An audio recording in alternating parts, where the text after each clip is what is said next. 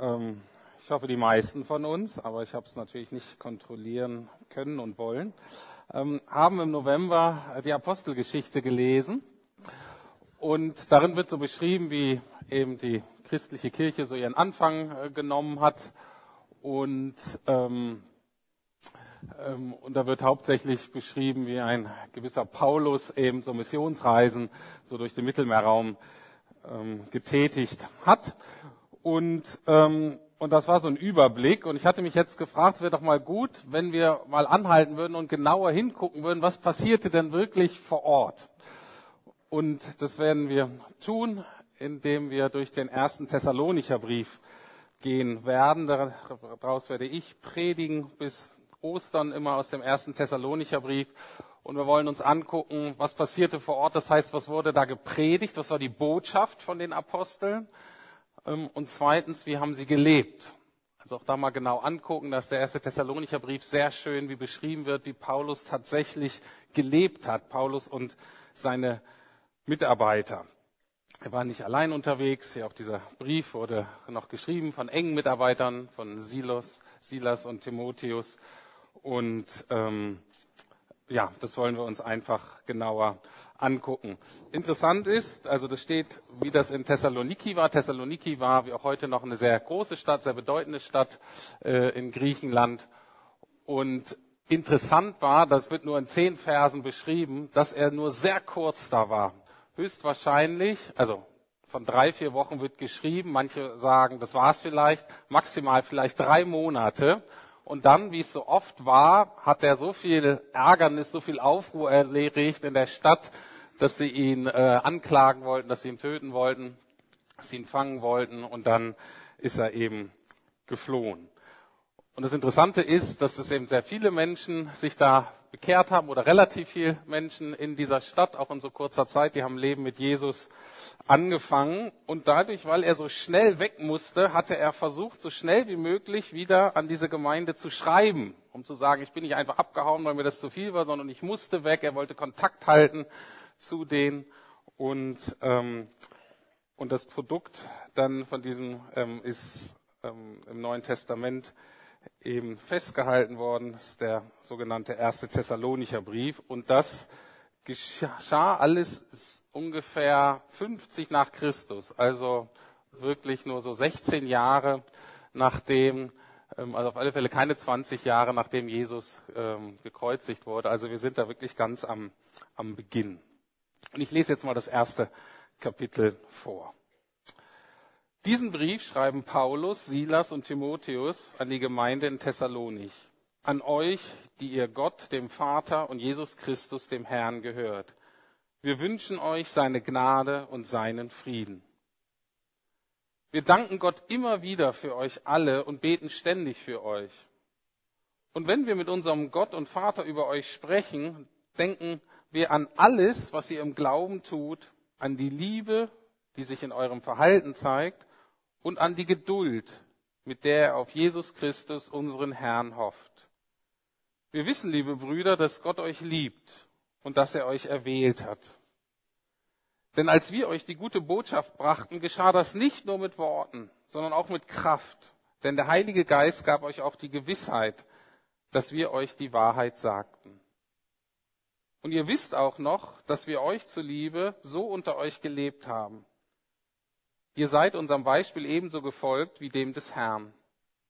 So habt ihr die Botschaft vom Heiligen Geist mit Freude angenommen, obwohl ihr deswegen viel Schweres erlebt habt.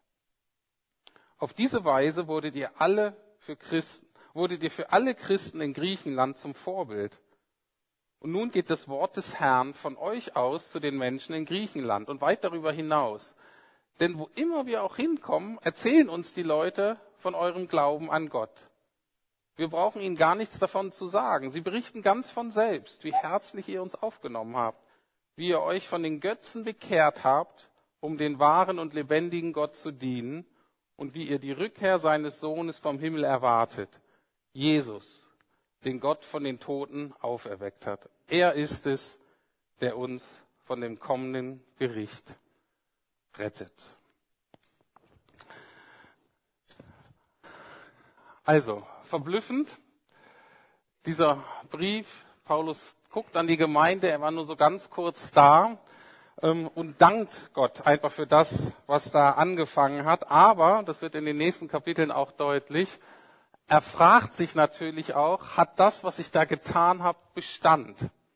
Die Leute haben angefangen mit Jesus, das Leben hat sich verändert und Paulus fragte sich auch, na, halten diese Veränderung?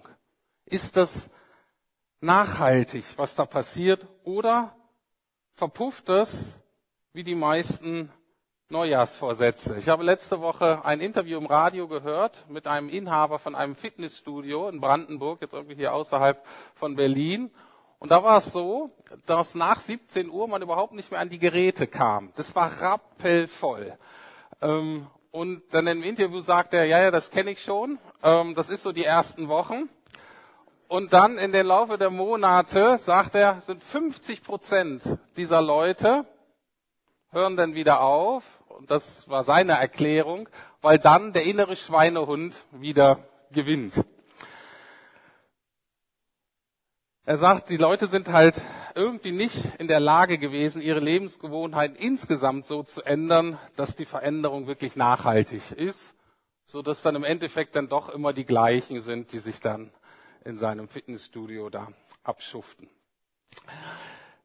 Ich habe mir ein paar Gedanken gemacht über Veränderungen und unsere Veränderungen, Wünsche ähm, und diese Vorsätze, wo die herkommen. Und ich habe ähm, gemerkt, dass sie in der Regel drei Komponenten haben. Und diese Komponenten wollen wir uns mal angucken. Erstens werden diese guten Vorsätze geleitet von unseren eigenen Geboten oder von unseren eigenen Zielen. Jede Kultur hat Werte, jede Kultur hat sozusagen Götter, die Gebote vorgeben. Und in unserer Kultur ist zum Beispiel Gesundheit und Schlanksein, Fitness total wichtig. Und das sind so die Gebote, die gefolgt werden müssen. Wenn wir das aber nicht tun, das heißt, äh, wenn wir diese Gebote brechen, das heißt, wenn wir faul sind und zu viel essen, dann stellt sich bei uns ein schlechtes Gewissen ein. Ich kann auch sagen, wir fühlen uns dann schuldig und das führt dann zu so äh, der Entscheidung oder zu diesem inneren Dialog, ich müsste eigentlich mal mehr tun ne? oder ich sollte eigentlich mal weniger essen. Und dieses, wenn ihr euch dabei entdeckt bei diesem Satz, ich müsste eigentlich mal, dann müsst ihr hellhörig werden und sagen, ha, da ist irgendein schlechtes Gewissen, da ist irgendwas, was da nagt. Und die dritte Komponente ist, wie versuchen wir jetzt diese Vorsätze umzusetzen, einzuhalten. Und der Regel eben so, dass ich mich entscheide, mich etwas mehr anzustrengen. Ich appelliere also an meinen eigenen Willen und hoffe, dass mein Wille also in mir stark genug ist und mir die Kraft gibt, diese Veränderung durchzuziehen. Und wie wir gesehen haben im Fitnessstudio, und ich denke, ähm, wir alle können das auch bestätigen, diese drei Komponenten führen sehr selten zu einer echten, nachhaltigen Veränderung. Und heute möchte ich zeigen aus dem ersten Thessalonicher Brief, was eine echte, was eine nachhaltige Veränderung bringt. Ganz kurz, in Vers 4 sagt Paulus Folgendes, oder schreiben sie Folgendes. Ja, Geschwister, ihr seid von Gott geliebt. Wir wissen, dass er euch erwählt hat. Das wurde schon damals deutlich, als wir euch das Evangelium verkündeten. Das war also seine entscheidende Botschaft. Es war das Evangelium. Es war die frohe Botschaft von Jesus, die eben zu einer echten Veränderung bei den Thessalonichern geführt hat. Warum? Weil es im Evangelium eben nicht um unsere Maßstäbe geht, sondern um Gottes Maßstäbe. Im Evangelium geht es darum, dass ich mich nicht nur schuldig fühle, sondern tatsächlich auch vor Gott schuldig bin. Und im Evangelium geht es darum, dass ich nicht auf meinen eigenen Willen vertraue, sondern lerne dem immer mehr zu misstrauen, aber lerne immer mehr auf Gottes Kraft zu vertrauen. Und diese drei Punkte schauen wir uns jetzt mal an. Also, das Evangelium führt zu einer echten Veränderung, weil eben Gottes Maßstäbe zählen und nicht unsere. In Vers 9 beschreibt Paulus das folgendermaßen. Die Leute erzählen, wie ihr euch von den Götzen abgewandt und dem lebendigen und wahren Gott zugewandt habt, um ihm zu dienen. also die Thessalonicher haben begriffen, Paulus hat gepredigt, dass dieser Jesus, dass der dreieine Gott der Bibel, dass das der einzig wahre Gott ist. Jetzt die Frage für Berlin heutzutage, na was ist das denn mit diesen Götzen? Ja, dass da die Griechen da ihre verschiedenen Götter hatten, das wissen wir vielleicht aus dem Geschichtsunterricht, aber wie ist es denn heute bei uns hier? Ist der Vers überhaupt noch für uns relevant? Jesus beantwortet die Frage nach, was Gott ist, mal folgendermaßen. Jesus sagte selbst, wo dein Herz ist, da ist dein Gott. Das heißt, das, was dir im Leben am wichtigsten ist, das ist dein Gott. Und jeder Gott, und das ist wichtig, dass wir das verstehen, jeder Gott hat seine eigene Ethik. Und jeder Gott hat explizit oder implizit Gebote, die man befolgen muss. Und jetzt sagt Paulus in diesem Vers, dass eine echte Bekehrung bzw. eine echte Veränderung nur dann geschieht, wenn ich mich klar von meinem alten Gott, von meinen alten Götzen, von meinen alten Herren absage, abwende und mich ganz meinem neuen Gott Jesus zuwende.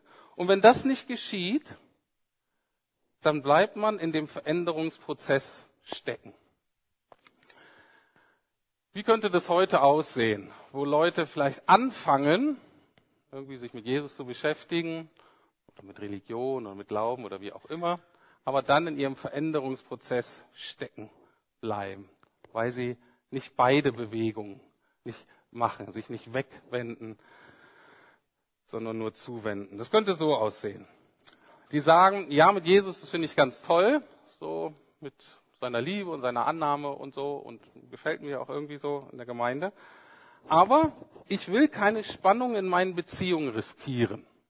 Also da ist Partnerschaft, da ist Freundschaft ähm, das allerhöchste Gut und das mit dem Jesus, das halte ich mal so ein bisschen auf Sparflamme, weil sonst meine Beziehungen gefährdet sind.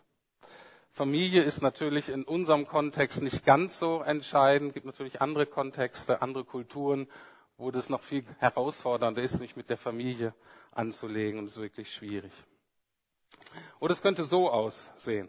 Jesus, ja, finde ich toll, aber finanziell darf ich nicht schlechter dastehen als vorher. Weder jetzt noch bei der Rente.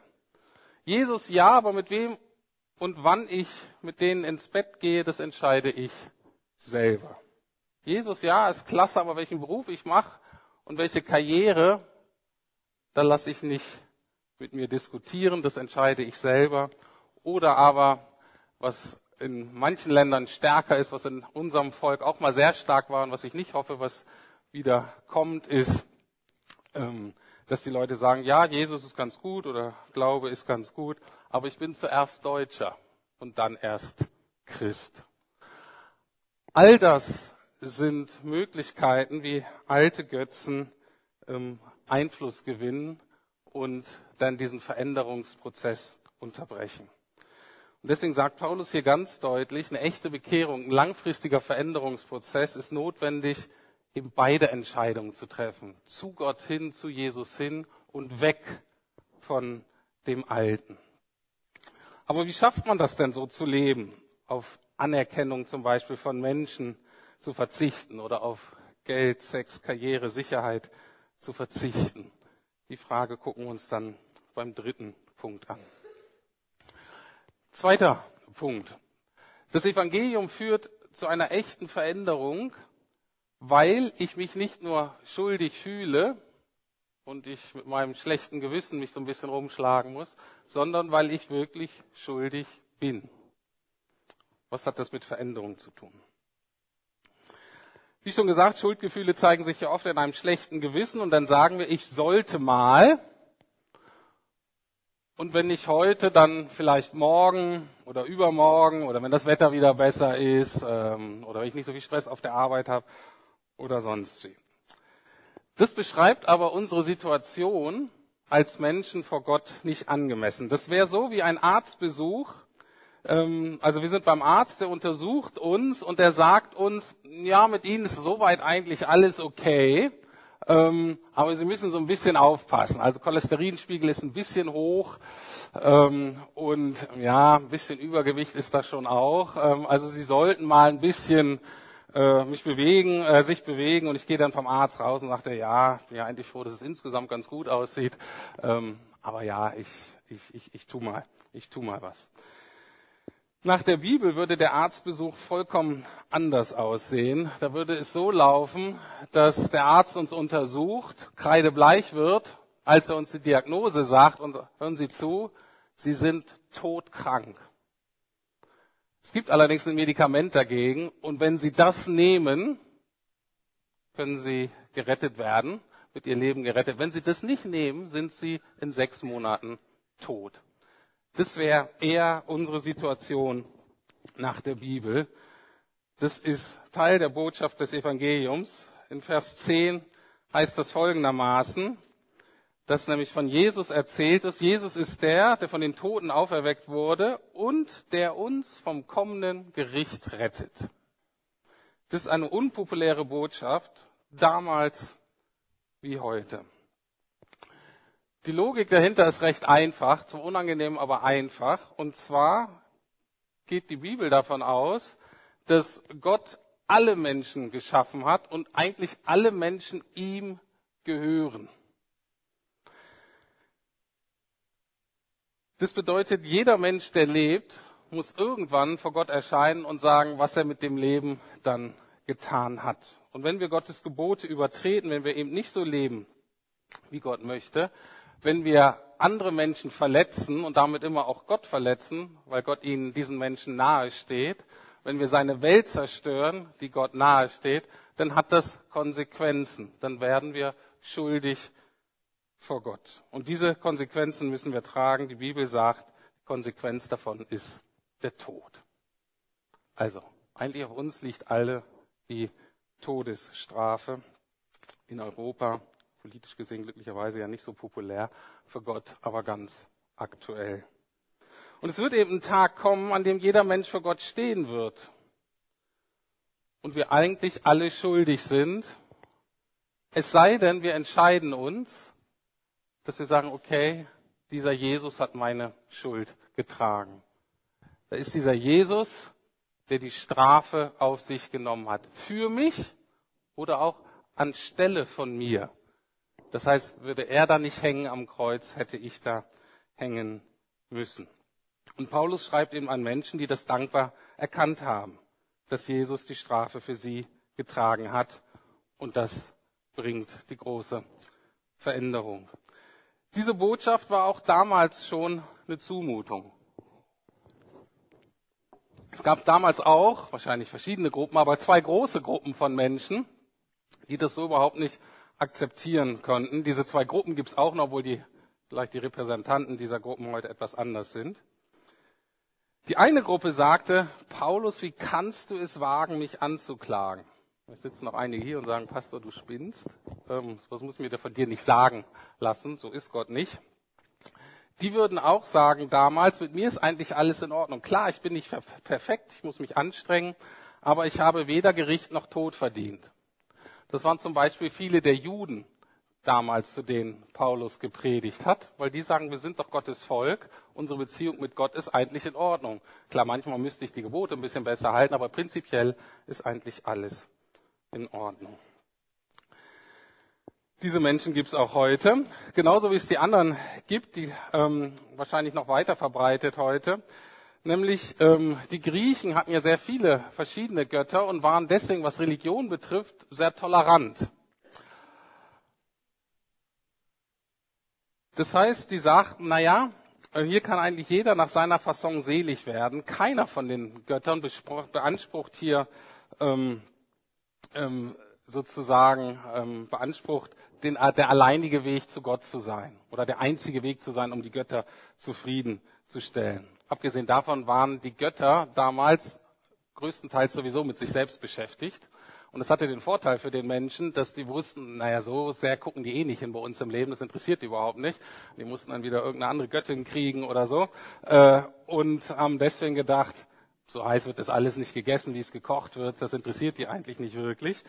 Ähm, Und deswegen haben die, war die Botschaft an Paulus, Paulus, mach was du willst. Du mit deinem Jesus, ja alles schön und gut.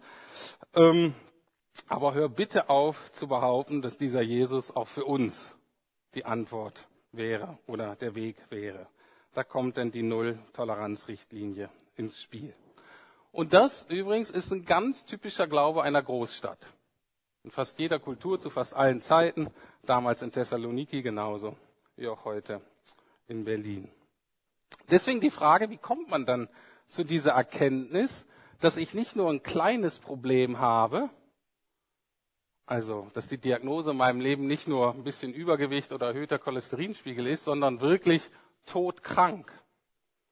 Wie komme ich zu dieser Erkenntnis, dass die Probleme, die ich habe oder das, was ich angerichtet habe, vielleicht in meinem Leben und bei anderen Menschen, nicht nur zeitliche Konsequenzen hat, sondern ewige Konsequenzen.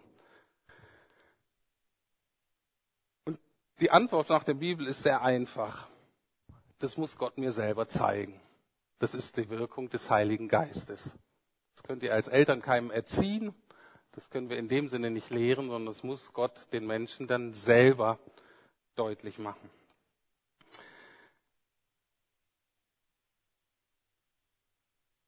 Schauen wir mal zurück zum ersten Punkt.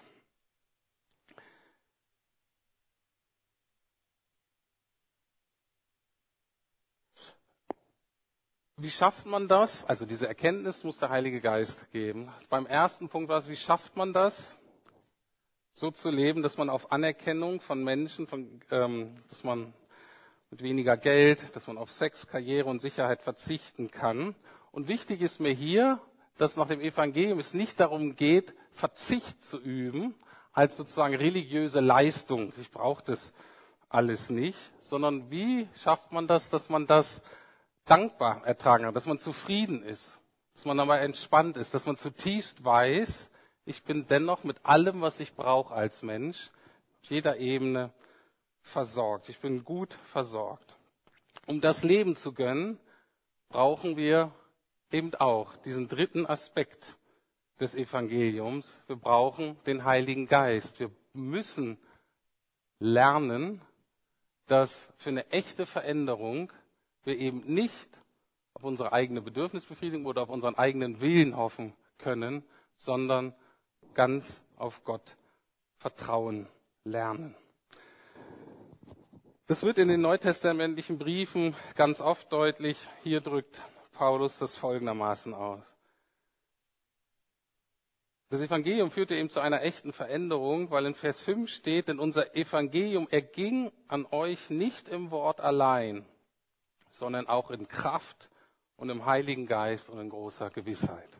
Die Gewissheit muss Gott schenken und die Erkenntnis, aber auch die Kraft der Umsetzung. Jede Person, die ich bisher kennengelernt habe, und das sind eigene, hat irgendwelche Charakterschwächen, die auch durchaus negative Folgen haben in ihrem Leben, die sie mit eigener Disziplin und Willensstärke nicht überwinden können. Das ist bei jedem von uns was anderes. Für manche ist für uns weniger Essen oder mehr Sport überhaupt gar kein Problem, für anderen die Katastrophe. Und die schaffen die nicht selber. Für manche ist Neid zum Beispiel überhaupt kein Problem, ähm, für andere aber etwas, was sie nicht unter die Füße kriegen. So also hat jeder von uns ein eigenes Thema. Interessant ist, dass wir es oft selber nicht so wirklich zugeben können, unsere Schwächen, aber andere sehen das oft ganz deutlich. Und da ist wichtig, bei diesen Themen reichen unsere guten Vorsätze nicht aus. Es reicht nicht aus, deinen Willen zu sagen, streng dich mehr an, den Willen aufzublasen. Es wird zu keiner Veränderung führen. Genauso hat jeder von uns tiefe Bedürfnisse, die wir uns nicht einfach ausreden können, die wir nicht einfach verdrängen können und sagen, ach, so wichtig sind die nicht, sondern Gott selbst muss da für uns da sein. Wir müssen erfahren, dass in den Bereichen Gott sich wirklich um uns kümmert. Und das tut er eben durch die Wirkung, durch das Wirken des Heiligen Geistes. Jetzt die Frage, wie geschieht das? Wie gibt man dem Heiligen Geist Raum zu wirken? Und letztlich ist die Antwort ganz einfach für uns aber auch irgendwie schwierig, aber wir wiederholen es immer wieder. Gebet. Es geht letztlich nur über Gebet. Deswegen die Frage, was glaubt ihr, warum wir eine Gebetswoche machen jetzt am Anfang? Wir werden gleich noch ansagen, nächste Woche, wir wollen eine 24-7 Gebetswoche machen. Also wir wollen als Gemeinde eine Woche lang unten den Gebetsraum jede Stunde besetzen, haben noch andere Veranstaltungen dazu. Warum? Um Gott zu beweisen, wie toll wir sind, um selber zu sagen, Mensch, wir, die Lukas-Gemeinde, die meint es ernst, wirklich eine fromme Gemeinde, die wollen jetzt wirklich mal beten. Ne, um euch ein bisschen zu testen. Ne, Pastor guckt so Einblick, na, wer betet alles? Ne? Nein, das ist natürlich nicht die Motivation einer Gebetswoche, sondern der Hintergrund ist, dass wir sagen, das Entscheidende in unserem Leben, im Leben dieser Gemeinde, muss Gott selber tun. Natürlich müssen wir auch viel organisieren und machen und tun, uns mit Leuten unterhalten und so weiter, aber wir sind fest davon überzeugt, dass wir vertrauen können wir nur auf Gott, dass er die entscheidenden Dinge tut. Und deswegen eine Gebetswoche, wo wir ausdrücken, Gott, wir haben Mangel, wir können es selber nicht. Wir, wir, wir, wir sind leer, ohne dich sind wir machtlos. Und wir kommen aber zu dir und wir sagen, wir brauchen dich, wir brauchen deine Kraft, wir brauchen deine Liebe, deine Weisheit, wir wollen uns neu mit dir beschäftigen, wir wollen neu verstehen, wer du bist, wie du bist, was du uns gegeben hast in der Geschichte und in der Zukunft.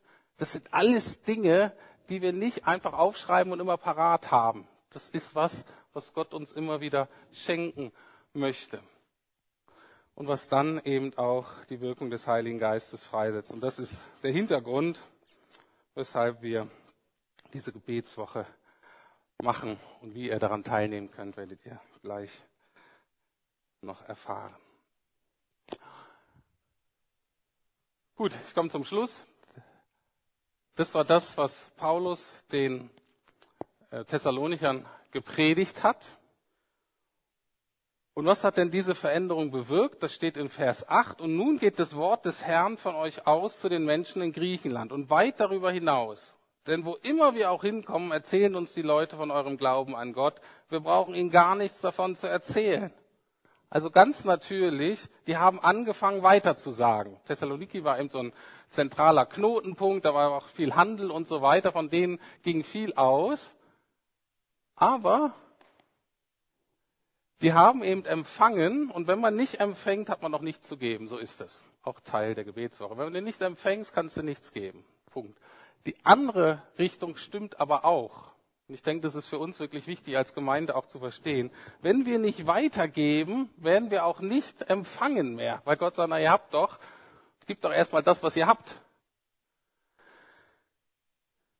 Und das würde mich einfach freuen, wenn auch die Lukasgemeinde sagen, Mensch, wir hören von der Lukasgemeinde und das ist doch die Gemeinde, die meiner Tante oder meinem Nachbarn oder meinem Abendgeizkollege in Brandenburg von Jesus erzählt hat.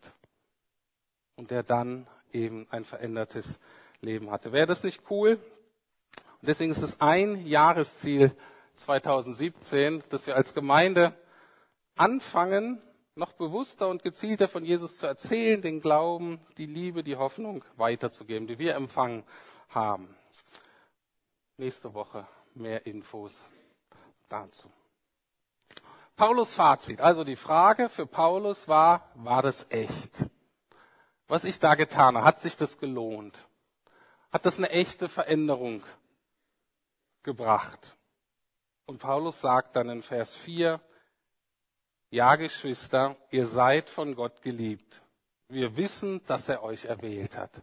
Das war für Paulus das entscheidende Argument. Ich sehe Gottes Liebe am Wirken und deswegen weiß ich, dass ihr von Gott erwählt seid. Interessant. Für Paulus ist das ein Echtheitskriterium. Für uns ist diese Erwählung eigentlich nur ein Streitpunkt. Sobald ich irgendwie anfange, darüber zu erzählen, ist man sofort in Diskussionen, dass man Gott ungerecht findet, weil er mancher wählt und andere nicht. Und dann, anstatt dass es irgendwie ein schönes Topic ist oder eine Ermutigung, bringt es immer nur Streit und Zwietracht. Darauf kann ich jetzt nicht eingehen. Ich will euch nur sagen, wie Gott, äh, wie Paulus das meinte, als was er da sagte und wie die Thessalonicher das verstanden haben. Und ich denke, so sollten wir es auch verstehen was Gott den Thessalonichern gesagt hat, was für ihn der Siegel der Echtheit war, dass er sagt, ich habe gesehen, Gott hat dich erwählt. Und die Thessalonicher sagen, wieso denn mich? Das habe ich doch gar nicht verdient. Paulus sagt, genau, das hast du nicht verdient. Das ist ja das Tolle. Und Paulus sagt mit diesem Wort noch was. Er sagt, er hat dich schon gekannt, bevor deine Eltern dich überhaupt gesehen haben. Da sagt der Thessalonicher, wow, das ist ja der Hammer. Der allmächtige Gott interessiert sich für mich. Der ist wirklich daran interessiert, doch so viele andere Dinge zu tun. Und ist er nicht weit weg? Nein, die Erwähnung sagt, Gott ist an dir interessiert. Und noch weiter steht dahinter, er hat dich schon geliebt, bevor es dich überhaupt gab. Er hat dich und auch mich und jeden damals in Thessaloniki und auch uns heute, jeden hier, er hat dich schon geliebt, bevor es dich gab. Er hat dich gesehen und hat gewusst, dass du Hilfe und Rettung brauchst, äh, Hilfe und Rettung brauchst und hat sich damals schon entschieden, bevor du irgendwas falsch machen konntest, hat er sich schon entschieden, seinen Sohn für dich zu geben. Und die sagen, was für mich? Echt? Ja, genau. Das ist das Evangelium, das ist die gute Botschaft und das ist die Grundlage, auf der eine echte Veränderung möglich ist. Ja, und ich würde sogar sagen, auf der eine echte Veränderung ganz übernatürlich natürlich wird. Ich möchte beten. Lieber Herr, ich danke dir. Danke dir. Erstmal für dein Wort und dass es so drin steht und dass wir noch wissen können, was da vor 2000 Jahren abgegangen ist und was da gepredigt wurde. Und ich danke dir, dass es heute noch so hochaktuell ist. Und ich danke dir, dass deine Liebe zählt. Und ich danke dir auch, dass wir dich nicht beeindrucken müssen mit unserem schlechten Gewissen, dass wir sagen, ja, ja, mir ist es ja ernst, oder dass wir dich nicht beeindrucken müssen mit unseren guten Vorsätzen, sondern dass du möchtest, dass du, dass wir zugeben, dass wir schwach sind, dass wir es nicht alleine schaffen, dass wir dich brauchen und dass wir dann merken, wie gerne du hilfst, wie gerne du segnest, wie groß deine Liebe ist, wie deine Möglichkeiten unsere so weit übersteigen. Und dafür wollen wir dir danken und das bete ich auch für nächste Woche ganz besonders, dass du da auch freisetzt. Wir ganz neue Dinge für jeden persönlich, ähm, für uns als Gemeinde. Herr, wir wollen das dann auch weitergeben. Und wir wollen dich bitten, dass du uns neu begeisterst und dass wir diese Begeisterung weitergeben können. Du Dank dafür, Herr. Amen. So, Anna-Maria, dann komm du doch mal nach vorne und dann erklär doch mal, wie das aussehen wird, aussehen könnte. Ab gleich schon. Genau, bevor ich kurz den Gebetsraum vorstellen möchte, möchte ich kurz eine Frage beantworten, die ähm, Barbara ein paar Mal gestellt wurde diese Woche. Und zwar die Frage, warum muss ich überhaupt in dem Gebetsraum beten und warum kann ich nicht einfach von zu Hause aus beten? Und das möchte ich ähm, an zwei Punkten kurz sagen. Der eine Punkt ist, nach meiner Erfahrung ist in dem Gebetsraum eine ganz besonders intensive Atmosphäre von Gott. Also ich habe immer erlebt, dass Gott so präsent war in diesem Raum. Warum das genau ist, kann ich jetzt nicht erklären. Ich habe da keine theologische Antwort drauf. Aber es ist eine Erfahrung, die ich gemacht habe, dass einfach die Präsenz Gottes ganz besonders da ist in diesem Raum und es unglaublich leicht ist zu beten. Man ist in der Gegenwart Gottes und ich habe eine der schönsten Erfahrungen, die ich mit Gott gemacht habe, habe ich in einem dieser Gebetsräume gemacht. Und es waren unglaublich prägende Erlebnisse, die ich heute noch mit mir rumtrage. Wer also den lebendigen Gott erleben möchte und ganz intensiv begegnen möchte, dem kann ich nur raten, in den Gebetsraum zu gehen und dort zu beten. Und der zweite Grund, warum wir in den Gebetsraum oder warum uns der Gebetsraum so wichtig ist und warum wir möchten, dass ihr in den Gebetsraum geht diese Woche. Zu Hause könnt ihr immer beten und könnt ihr auch diese Woche so viel beten, wie ihr könnt. Ähm, natürlich sollt ihr das auch zu Hause machen, aber warum der Gebetsraum so wichtig ist, in dem Gebetsraum hinterlasst ihr auch etwas von eurem Gebet. Ihr könnt eure Gebete auf eine, wir haben viele äh, Wände, wo ihr eure Gebete lassen könnt, wo ihr eure Eindrücke raufschreiben könnt, wo ihr äh, Lieder raufschreiben könnt. Und das ist wichtig für uns, weil ihr damit